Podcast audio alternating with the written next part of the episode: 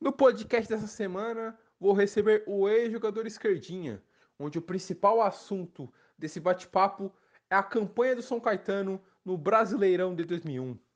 Primeiramente, queria te agradecer, Esquerdinha, por aceitar esse convite e bater esse papo sobre a campanha do São Caetano no Campeonato Brasileiro de 2001. Já inicio fazendo a minha primeira pergunta sobre a manutenção do elenco para esse Brasileirão.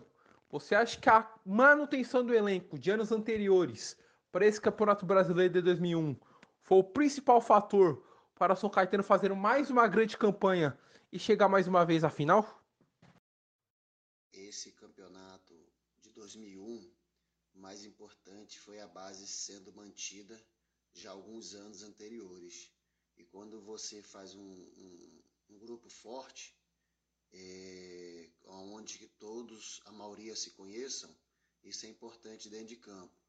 Então foi a manutenção é, dos anos anteriores que 2001 chegamos mais uma vez nas finais.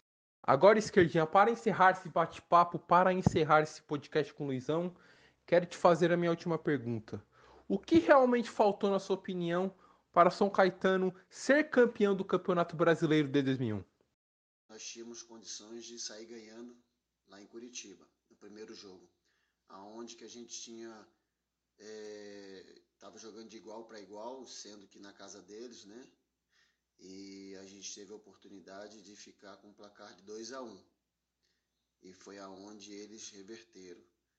Isso foi, é, na verdade, foi uma falta de entendimento, aonde que nós poderíamos jogar no contra-ataque Sabemos que a equipe deles também tinha uma grande equipe e por isso a gente saiu para o contra-ataque e eles tiveram a chance.